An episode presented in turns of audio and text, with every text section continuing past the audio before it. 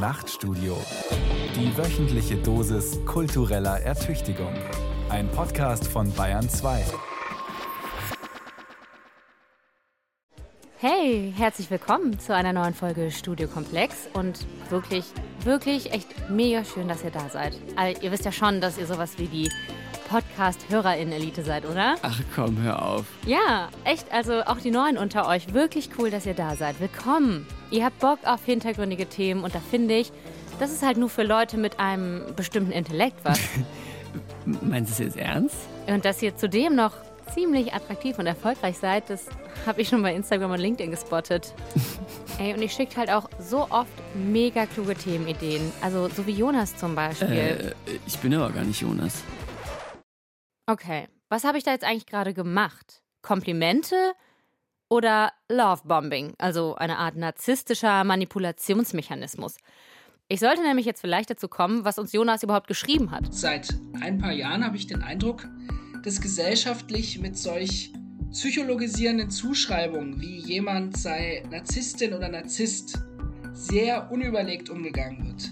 Dass also Personen die aufstrebend sind, die sehr selbstbewusst dabei sind, für andere dadurch unbequem, nervig, zu zielgewiss, zu selbstgewiss sind, dass denen sehr vorschnell diese chronische Persönlichkeitsstörung Narzissmus attestiert und unterstellt wird und sie letztlich eben dadurch als toxisch abgeurteilt werden. Nice, habe ich mir gedacht. Also privatempirisch kann ich das sowas von unterschreiben. Also sowohl hier, genau, also auf Instagram und TikTok.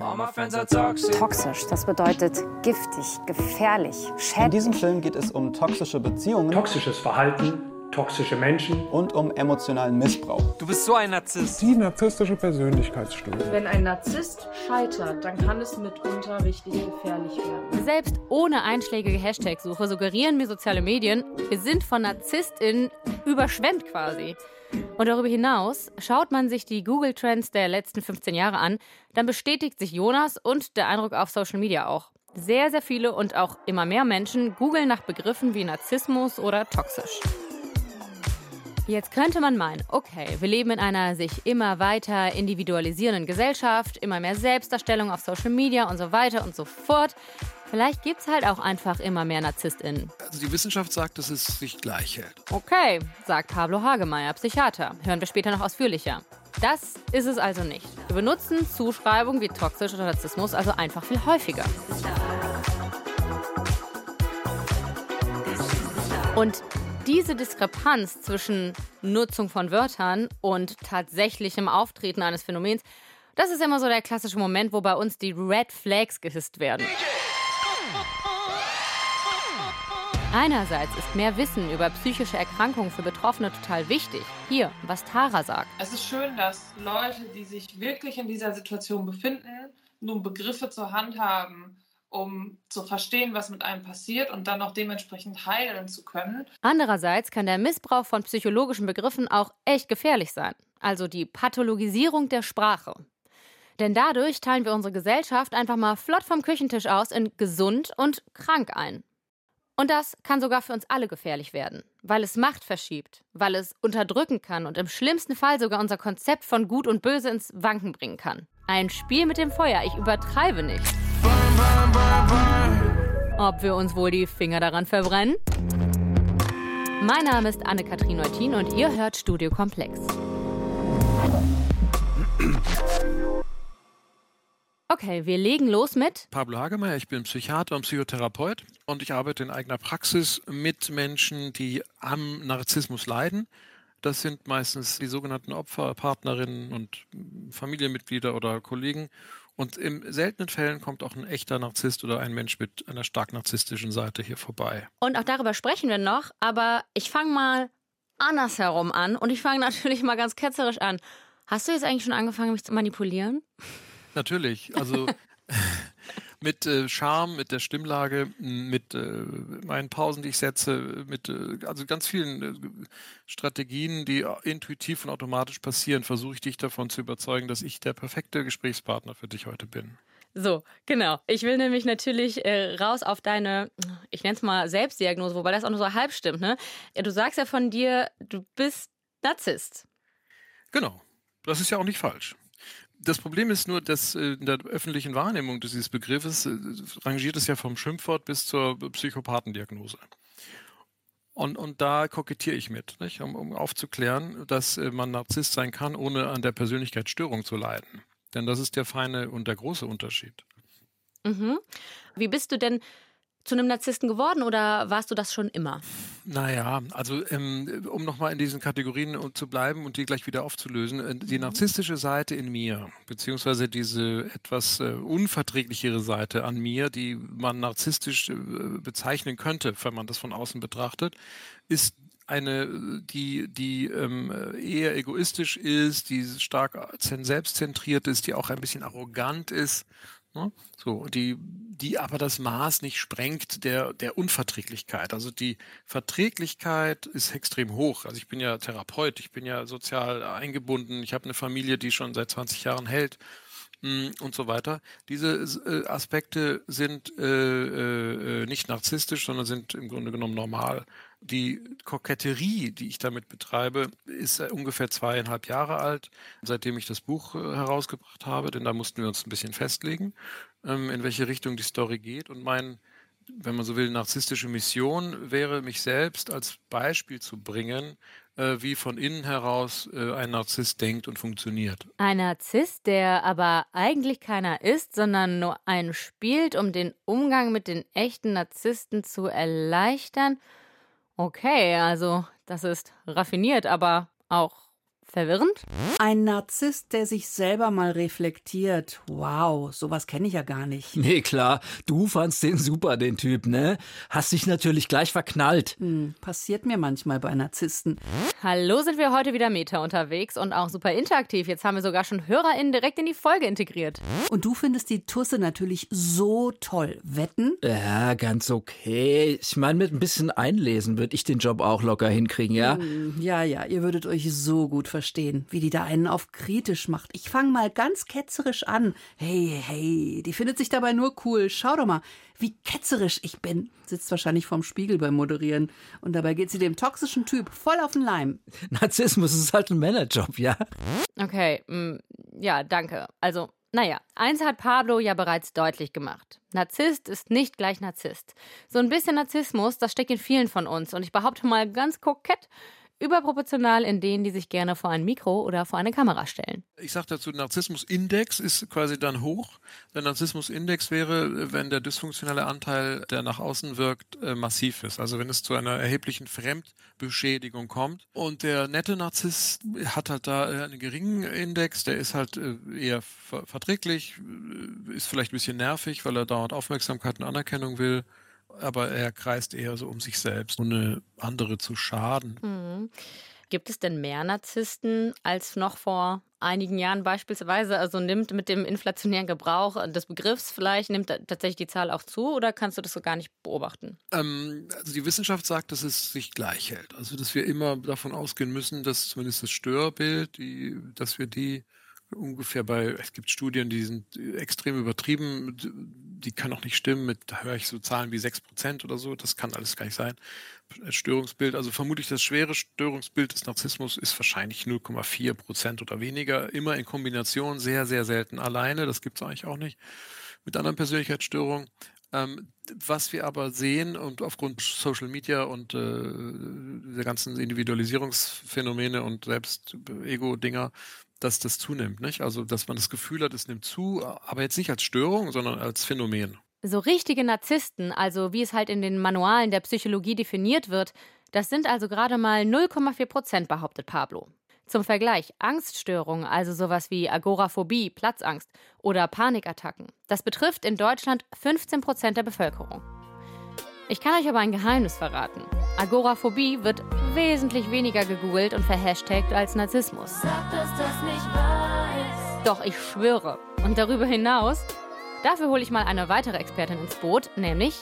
Mein Name ist Gitta Jakob, ich bin psychologische Psychotherapeutin, entwickle digitale Psychotherapie und schreibe nebenher gerne diverse Sach- und Fachbücher. Darüber hinaus haben auch wir KüchenpsychologInnen anscheinend ein besseres Händchen für die nennen wir es mal, vulnerableren Krankheitsbilder? Also ich würde mal behaupten, dass wenn jemand darüber redet, dass er Depressionen hat oder dass jemand anders Depressionen hat, dann wird es meistens ungefähr damit schon zusammenpassen, was im wissenschaftlichen oder medizinischen Kontext unter einer Depression verstanden wird.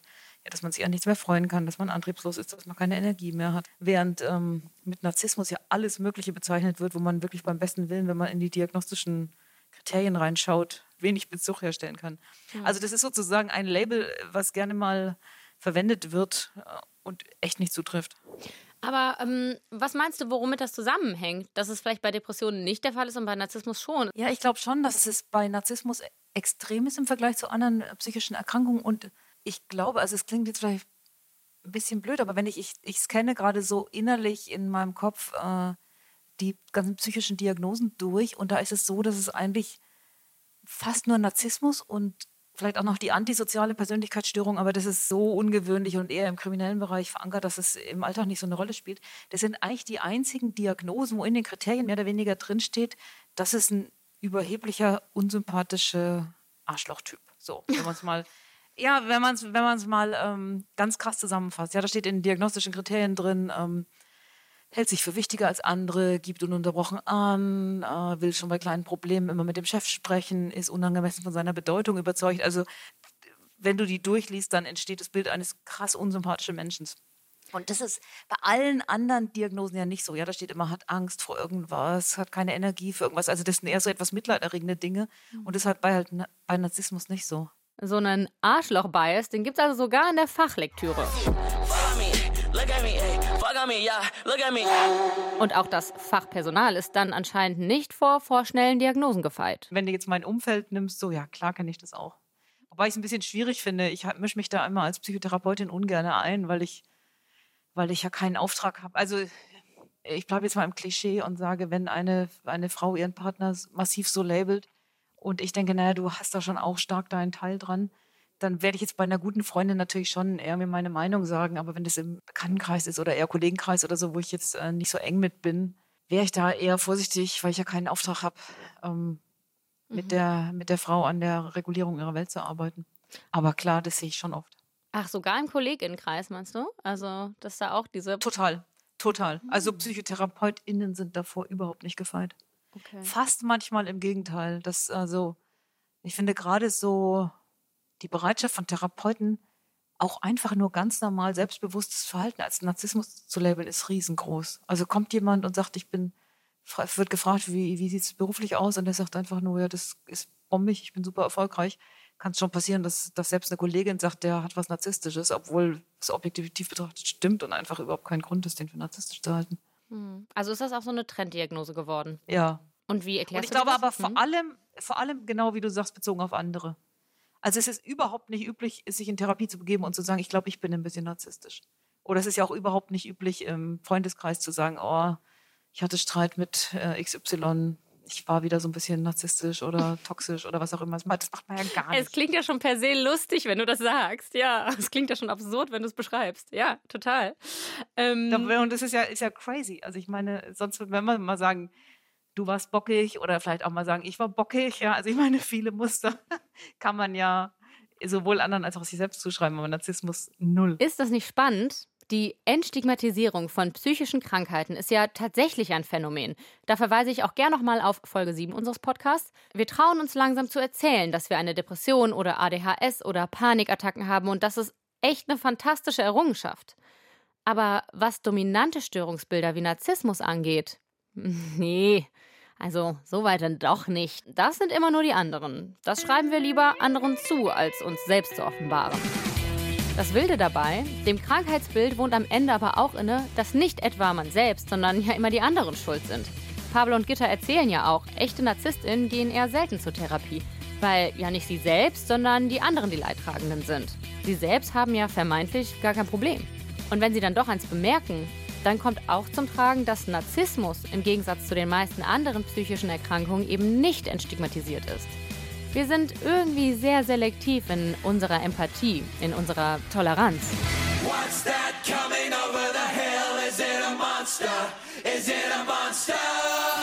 Und scheinbar wirkt sich das bis in die Diagnostik aus, wie Gitter es beschrieben hat. Trenddiagnose Narzissmus quasi. Obwohl doch eigentlich kaum Narzissten einen Therapeuten aufsuchen. Irgendwie ganz schön skurril. Daran sollte sich aber bald was ändern. Lasst uns mal einen Blick in den Kriterienkatalog werfen. Narzissmus gilt in schweren Fällen als Persönlichkeitsstörung, also als Erlebens- und Verhaltensmuster, das das eigene Leben und das der Menschen in der Umgebung schwer beeinträchtigt. Wer unter so etwas litt und sich fragte, was hab ich nur, konnte bisher mit fünf Diagnosen rechnen. Zwangsgestörter, dissoziale Persönlichkeit, Paranoiker, Borderliner und Narzisst. Diese Schubladen hat die Weltgesundheitsorganisation aber jetzt aussortiert. Zu schwer die Abgrenzung, zu schwammig die Definition, zu groß die Gefahr, dass jemand in die falsche Schublade gesteckt wurde und nicht mehr herauskam. Das heißt aber nicht, dass es auf die Frage Was hab ich nur? jetzt keine Antwort mehr gibt. Im neuen Diagnosehandbuch gibt es nur noch eine Diagnose: Persönlichkeitsstörung, unterschieden nach dem Grad der Schwere, also wie sehr das Leben der Patientinnen und Patienten beeinträchtigt ist, wie viel Hilfe sie benötigen. Das heißt, es gibt keinen Narzissmus mehr?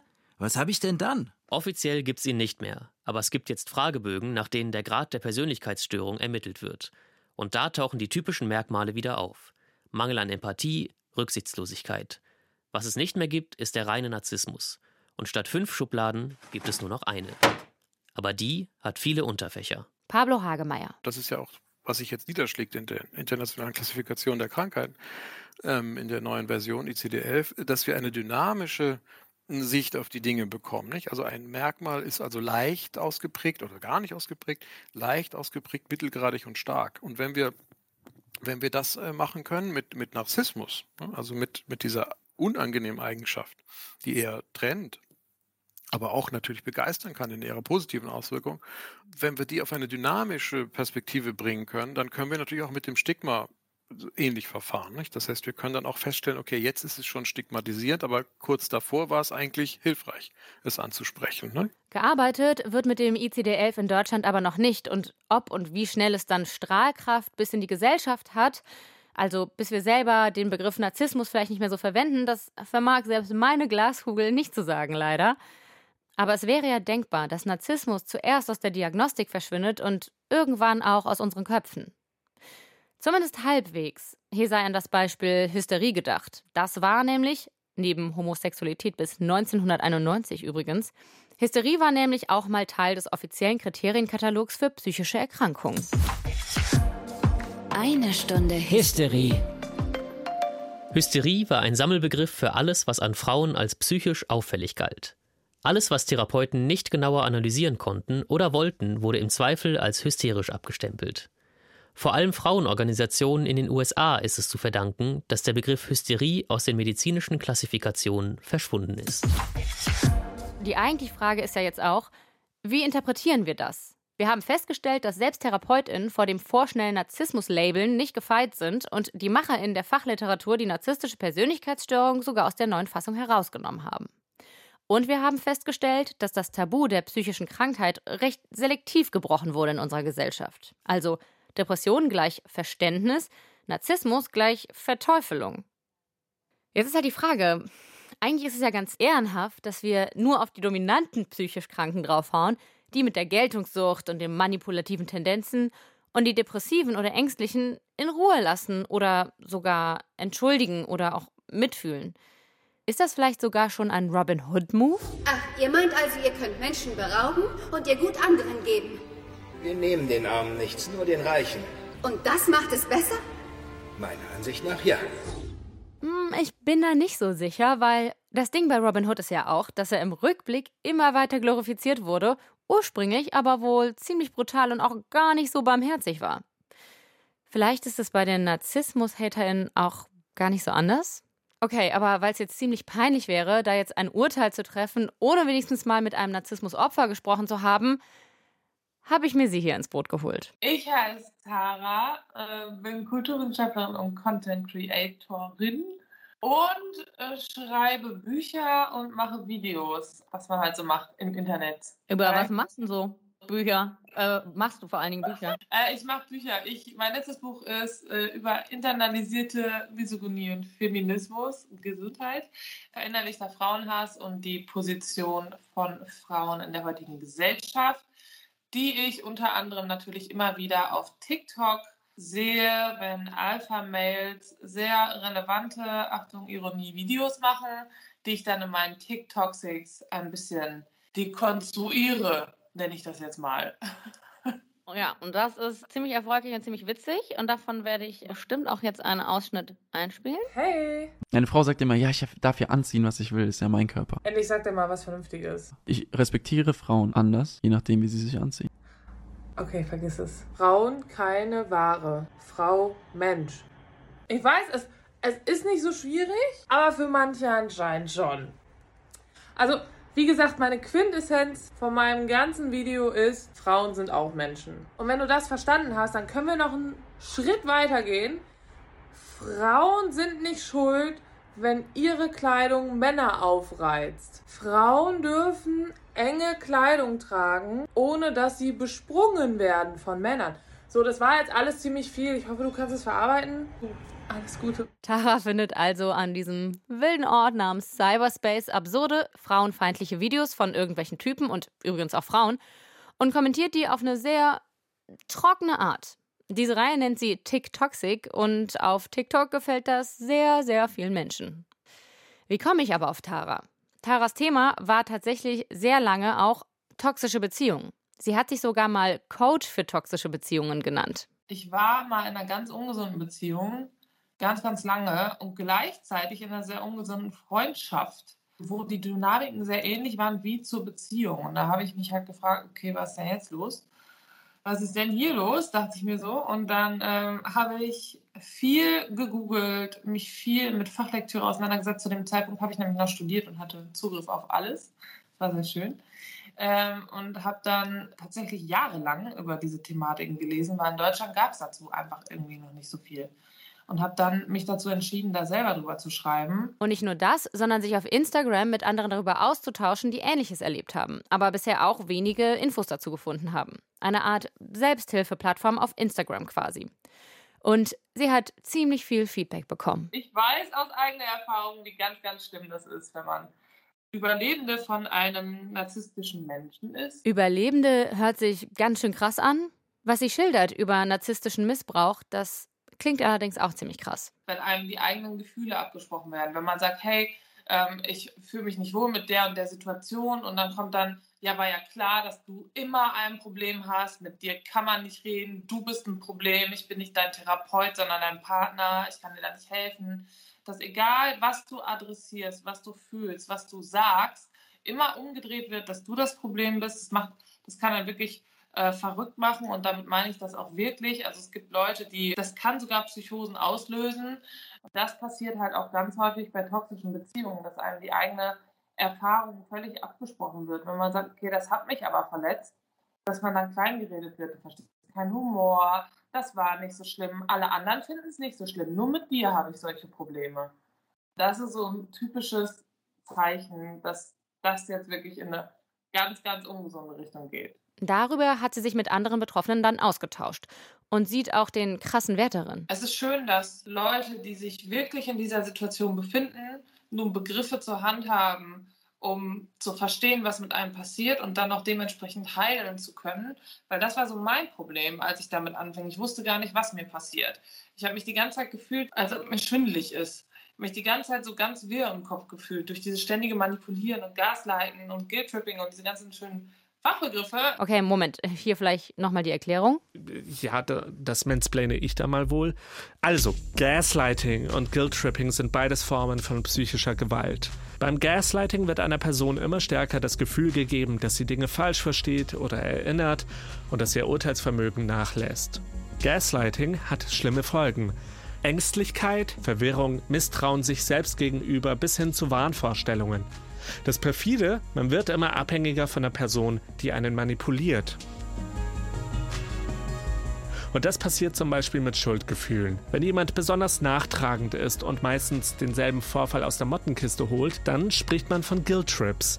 Eine wiederkehrende Spirale in den Abgrund. Weiter geht's, danke. Ich habe mich die ganze Zeit gefühlt, als ob mir schwindelig ist. Ich habe mich die ganze Zeit so ganz wirr im Kopf gefühlt durch dieses ständige Manipulieren und Gaslighten und Guilt Tripping und diese ganzen schönen Fachbegriffe, die mit mir gemacht worden sind und habe das einfach nicht verstanden, was da gerade passiert. Und dann, als ich das dann verstanden habe und dann wirklich endlich Begrifflichkeiten an der Hand hatte, ging es mir auch besser, weil ich dann wusste, okay, ich bin nicht alleine. Dieses alleine fühlen dabei war ganz schlimm für mich. Deswegen habe ich ja diese Plattform dann früher geöffnet, um darüber zu sprechen mit anderen Betroffenen oder für andere Betroffene. Aber trotzdem muss man, glaube ich, aufpassen, um eben nicht die Erfahrung der Menschen, die es erfahren mussten, zu schmälern, zu gucken, ist es wirklich eine toxische Beziehung oder ist es gerade einfach, einfach auch nicht eine Scheißbeziehung. Einfach sind die auch nie. Das sage ich dir.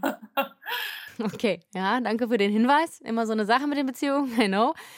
Aber ja, okay, die Message hier ist natürlich, der inflationäre Gebrauch von so starken Begriffen schwächt sie gleichzeitig ab.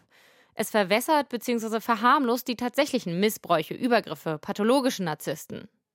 Obwohl oder nee, gerade weil Tara schon unter Narzissmus leiden musste, kritisiert sie, zu was für einem Mythos Narzissmus und toxische Beziehungen geworden sind. Auf Taras Agenda sind toxische Beziehungen deshalb nicht mehr. Ihre erste Antwort, wie sie zu dem Thema kam, ging nämlich noch weiter. Ich spiele sie netterweise nochmal zu Ende ab. In Deutschland gab es dazu einfach irgendwie noch nicht so viel. Und habe dann mich dazu entschieden, da selber drüber zu schreiben. Und habe dann eben damit angefangen mit toxischen Beziehungen, aber wurde dann halt sehr schnell in diese Paarbeziehungsschiene gedrückt. Und habe dann durch die Beschäftigung mit diesem Thema gemerkt, okay, dass eben vor allem oft Frauen diejenigen sind, die dann emotional oder finanziell ausgebeutet werden. Und habe mich dann immer weiter mit der Thematik beschäftigt und bin dann eben auf das große Ganze gestoßen äh, und habe mich dann immer mehr mit dem Thema Misogynie beschäftigt. Misogynie, das meint übrigens Frauenhass. Und das kommt nicht von ungefähr. Männer werden zu einem Drittel häufiger mit einer narzisstischen Persönlichkeitsstörung diagnostiziert als Frauen was zum einen an Geschlechterklischees liegen kann, mit denen wir nun mal aufwachsen, als dominant und empathielos gelten halt eher Männer als Frauen, und weil Frauen tatsächlich eher dem vulnerablen Typ der Narzisstin angehören, einer Art introvertierten Form der Selbstüberhöhung. Da finde ich es relativ symptomatisch, dass Tara über sich selbst sagt: Man sagt ja oft, ja, man kann nur posten online, wenn man auch narzisstisch ist. Das sehe ich nicht so. Ich äh, würde bei mir eher das Gegenteil nennen. Ich bin sehr zurückgezogen, sage ich mal, privat und denke bei jedem Post, Gott, ist das schlecht. Ich bin einfach der schlimmste Mensch. Ich kann gar nichts. Ja, ich habe auch nicht verdient. Ich lösche ich lösch mich jetzt. Imposter-Syndrom äh, habe ich ganz, ganz stark und stehe auch selbst als Person nicht gerne im Fokus. Die hat Probleme. Ich meine, okay, ist Pammer an die falschen Typen geraten. So what? Kann ja nicht jeder so viel Glück haben mit seinem Partner wie du.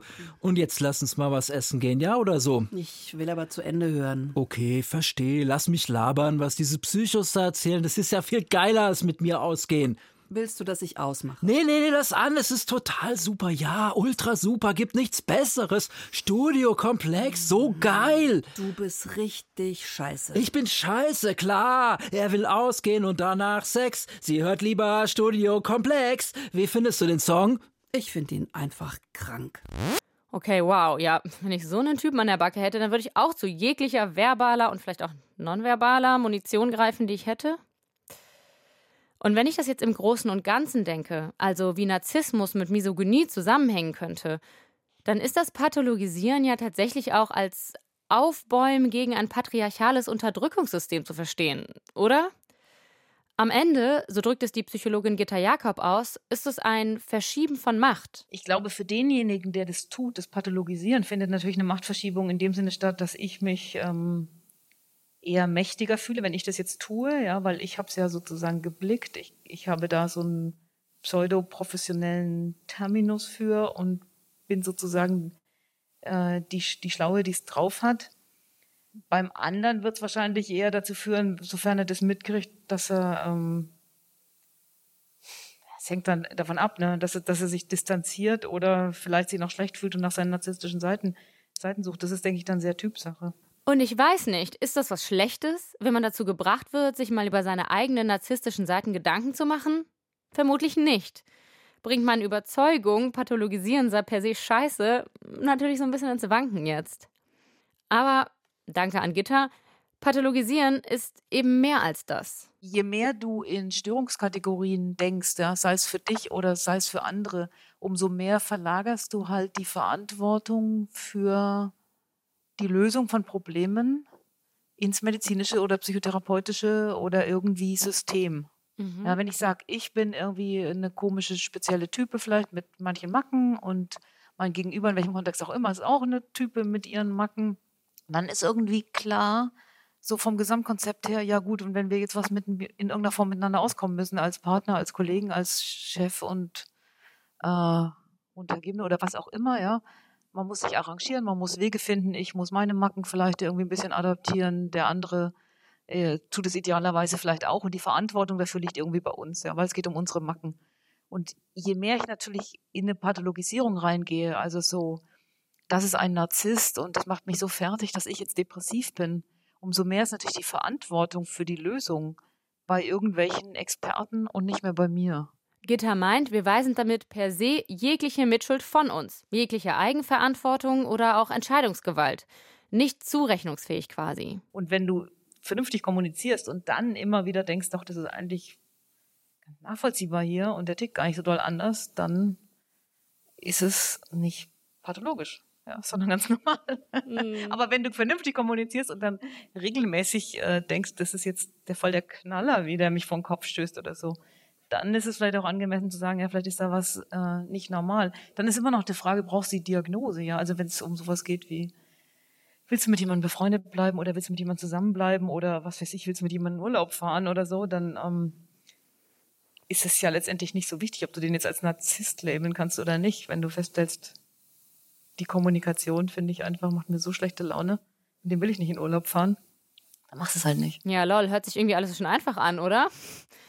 Problem, was für viele aber dahinter steckt, der Narzisst, der kommt ja erst durch seinen Konterpart so richtig raus und durch das, was er mit ihm oder mit ihr anstellt.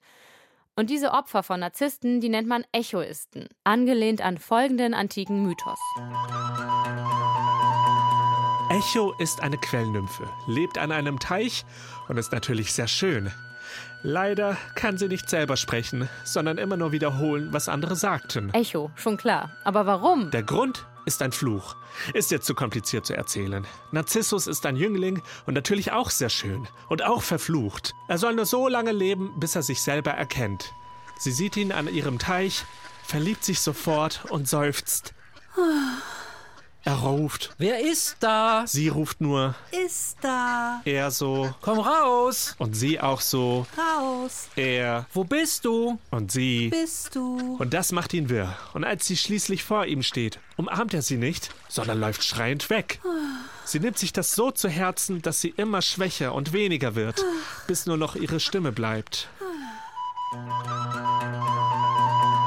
Narzissus verliebt sich aber auch bald. Er sieht sein Spiegelbild in dem Teich und ist völlig hin und weg von der zarten Röte der Wangen, oh. dem Elfenbeinteint und den dunklen Augen. Ah. Und immer wieder fasst er ins Wasser und nie kriegt er seinen Geliebten zu fassen. Ah. Und wird von diesem Frust auch immer weniger und schwächer, Ah. bis er merkt. Das bin ja ich. Aber da ist es mit ihm vorbei. Ah. Fluch! Die Leiche wird nie gefunden. Stattdessen blüht da eine Narzisse. Okay, und weil wir jetzt nicht so gottlose Oberstreber mit irgendwelchen antiken Parabeln zum Rätselraten sein wollen, übersetze ich die auch einfach direkt auf unser Studiokomplex Hörerinnenpaar. Du hörst ja immer noch zu. Kein Wunder, geht ja auch um dich. Nee, um dich. Hast du dem nicht zugehört? Diese Nymphentussi Echo, die hängt sich immer an so gemeine Typen wie diesen Narzissen, dann jammert die rum. Echo, Echo. Kommt dir das bekannt vor? So witzig. Zufällig ist Echoismus tatsächlich eine psychische Erkrankung. Echo, Echo. Dependenzstörung. Du machst mich abhängig von dir. Ja klar, meine Jokes machen süchtig. Echo, Echo. Finden meine Mitarbeiter übrigens auch. Mann, dass solche Typen wie du immer auch noch Chef sein müssen. Oh geil, narzisstischer Boyfriend. Jetzt lieferst du mir hier eine 1A-Brücke zu meinem nächsten selbstzerstörerischen Kapitel in diesem Epos. Ich fasse vorher aber noch mal kurz zusammen. Also, die gemeine Pathologisierung ist eine schwierige Sache. Das sagt Tara, die schon in zwei toxischen Beziehungen steckte, und das sagt Gitta, die Psychologin ist. Tara, weil es verwässere, wer jetzt wirklich betroffen ist, und Gitta, weil es zum einen selbst durch ausgebildete TherapeutInnen bei Trenddiagnosen wie Narzissmus geschehe und darüber hinaus Menschen ihre Eigenverantwortung entzieht, wo sie vielleicht aber sehr wohl noch selbst zurechnungsfähig wären. Und eigentlich gibt es auch viel weniger NarzisstInnen mit wirklichem pathologischen Störungsbild, als das allgemeine Stimmungsbild uns so suggeriert. Das hat Pablo zu Anfang ja erklärt. Nur 0,4 Prozent seien das. Aber, und hier sind wir wieder beim narzisstischen Boyfriend, Das sind immer noch 328.000 Menschen in Deutschland. Das ist ganz Bielefeld. Nur sammeln sich diese ganzen NarzisstInnen natürlich nicht in Bielefeld, aber sie sammeln sich woanders.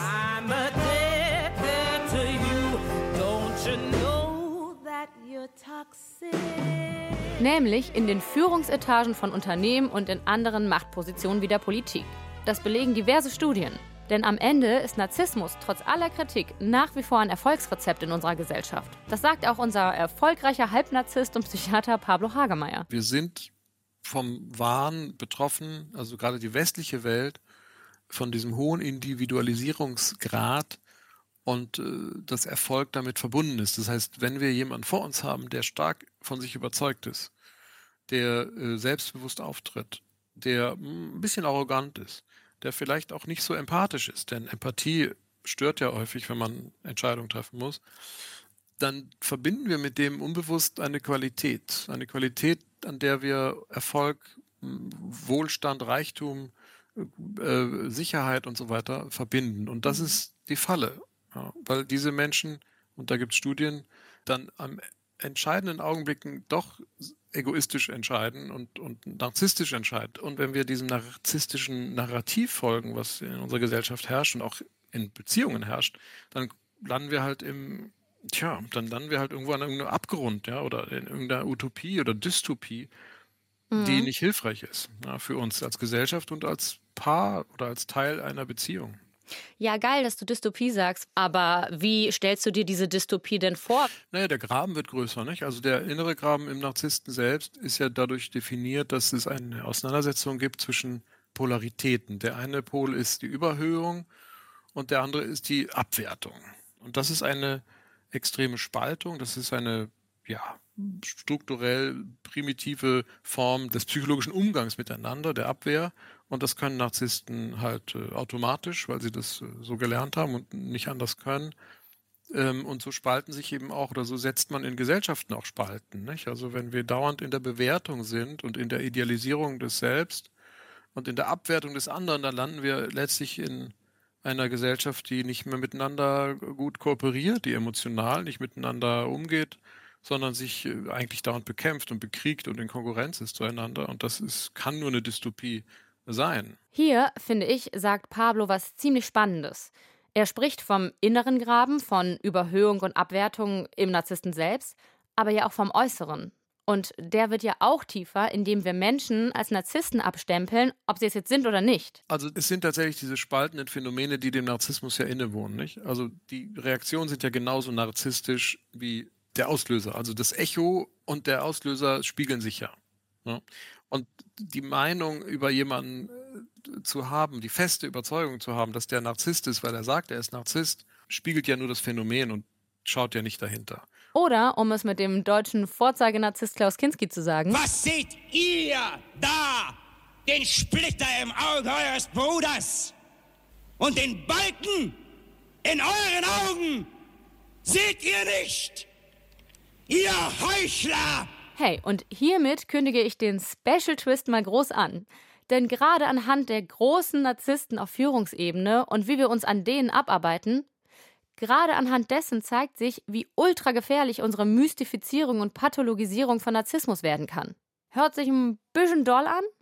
Auftritt Friedrich. Hallo, mein Name ist Friedrich Weißbach. Ich bin Philosoph, Hochschuldozent und freier Journalist. Ich schreibe vor allen Dingen für das Philosophie-Magazin und nebenher organisiere ich ehrenamtlich interdisziplinäre Wissenschafts- oder Diskursräume, wo ich versuche, Wissenschaft einem breiten Publikum zugänglich zu machen. Und interdisziplinär ist ein gutes Stichwort, weil wir reden ja eigentlich über die Psychologie heute, beziehungsweise die philosophischen Implikationen davon.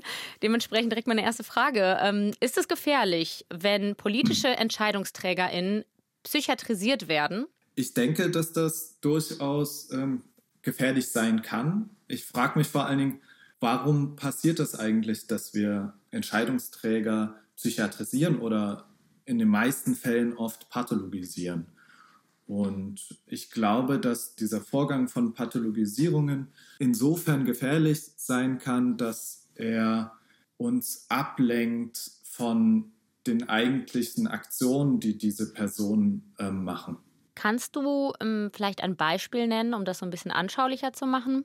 Also ich denke, ähm, wenn man zum Beispiel sagt, Person X oder Person Y, also zum Beispiel Putin als tyrannischer Herrscher ist krank, er ist narzisstisch gestört, dann denke ich, machen wir es uns zu einfach, weil wir nicht in der Lage sind, mehr die Rationalität, die vielleicht hinter äh, den Aktionen von Putin steckt, zumindest aus seiner Sicht rationale Entscheidungen nachzuvollziehen. Und wir laufen Gefahr, einfach ihn als unmündige Person oder als nicht rational handelnde Person zu denken.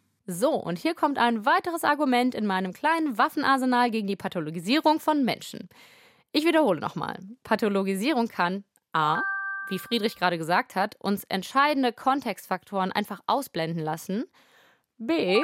die tatsächlichen Krankheitsbilder verwässern und verharmlosen, so wie Tara das erklärt hat. C. Eigenverantwortung, Externalisierung, das war Gitter, und Macht D. uns selbst zum Täter oder zur Täterin. Machtumkehr oder zumindest der Versuch davon.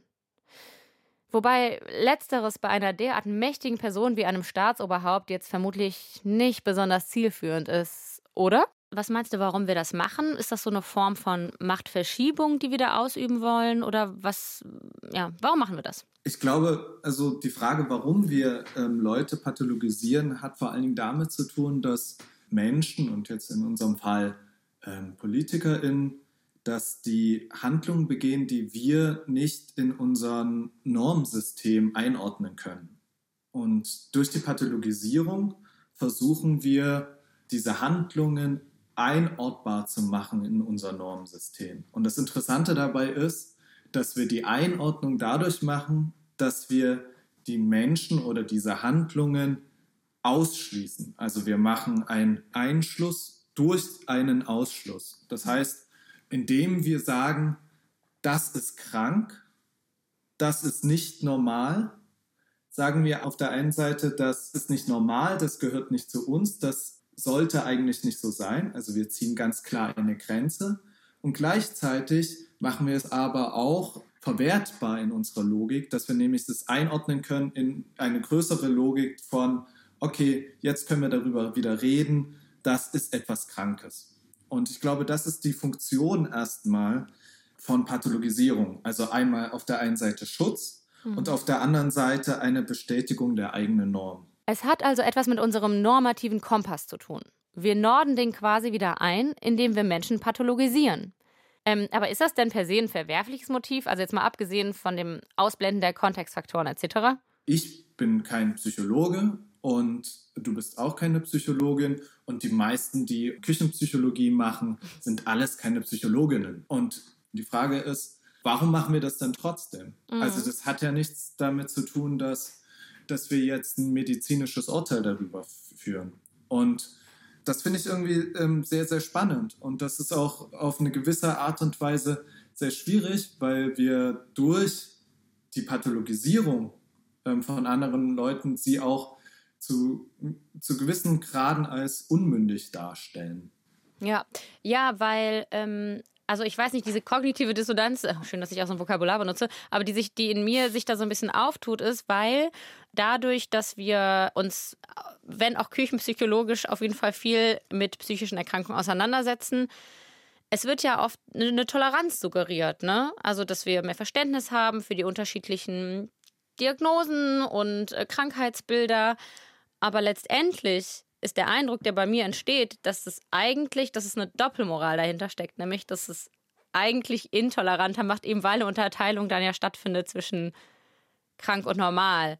Aber heute ist es halt das Verständnisvolle, ja, der, der, die ist halt krank. So. Aber eigentlich ist es ja nichts Tolerantes, oder? Also, nee, ja. nee, nee, du hast total recht. Es ist ja nicht so, dass wir sagen, der ist ja krank, ich möchte der Person jetzt helfen. Sondern wir sagen das, der ist ja krank und deswegen ist ihr Urteil nicht mehr so zu berücksichtigen.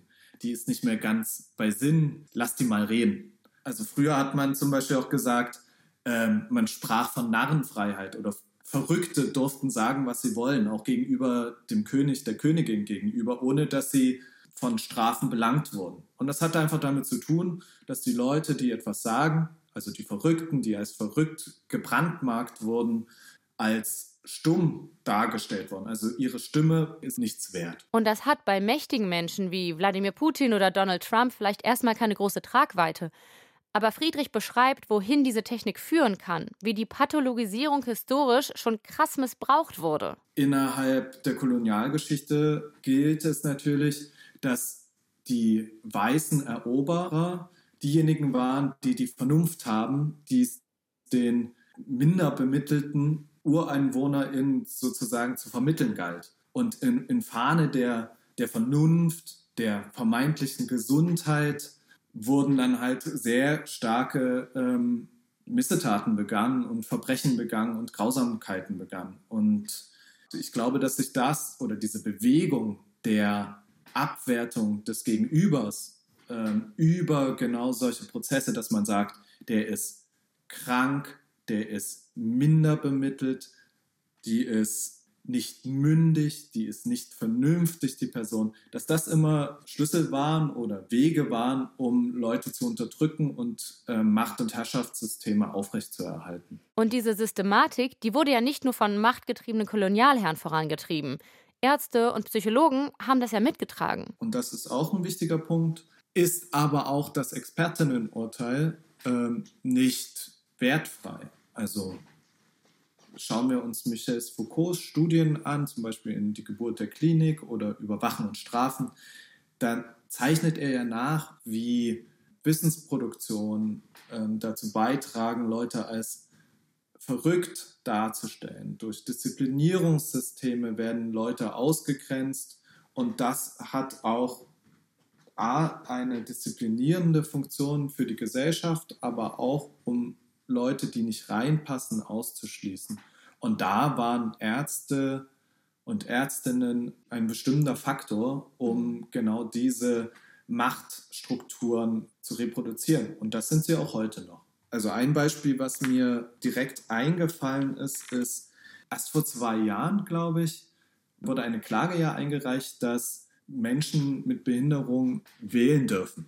Davor durften sie nicht wählen, weil sie nicht als mündig gegolten haben oder gesehen wurden. Ich muss kurz einhaken. Damit meint Friedrich übrigens die Menschen, die einen rechtlichen Vormund haben, der oder die kein Familienmitglied ist. Es geht also nicht um alle Menschen mit Behinderung. Das muss ich hier noch ergänzen. Und das ist natürlich genauso ein Problem, ja. Also sie wurden betreut und deswegen galt ihre Stimme nicht. Sie wurden als krank dargestellt, sie wurden pathologisiert und deswegen wurde ihnen eins der grundlegendsten Rechte, nämlich eine politische Mitsprache, ähm, verwehrt. Und das zeugt zum Beispiel davon, dass es noch durchaus aktuelle Themen sind. Das finde ich so ein gutes Beispiel, weil es so krass verdeutlicht, wie auch unsere heutigen Vorstellungen von normal und krank natürlich gar nicht mal so progressiv sein müssen, wie wir denken. Wie wenig Rechte wir Menschen mit Behinderung teilweise heute noch einräumen, beziehungsweise wie wir mit ihnen umgehen. Darüber werden wir in einigen Jahren vermutlich beschämt unsere Köpfe schütteln. Deshalb wären wir ganz gut beraten, diesen Mechanismus der Pathologisierung selbst bei dominanten Personen wie vermeintlichen NarzisstInnen in Frage zu stellen. Es mag verlockend sein, weil es trifft ja die vermeintlich Bösen. Aber so einfach ist es halt nicht. Und die Dynamik, die dahinter steckt, die macht uns auch nicht schlauer.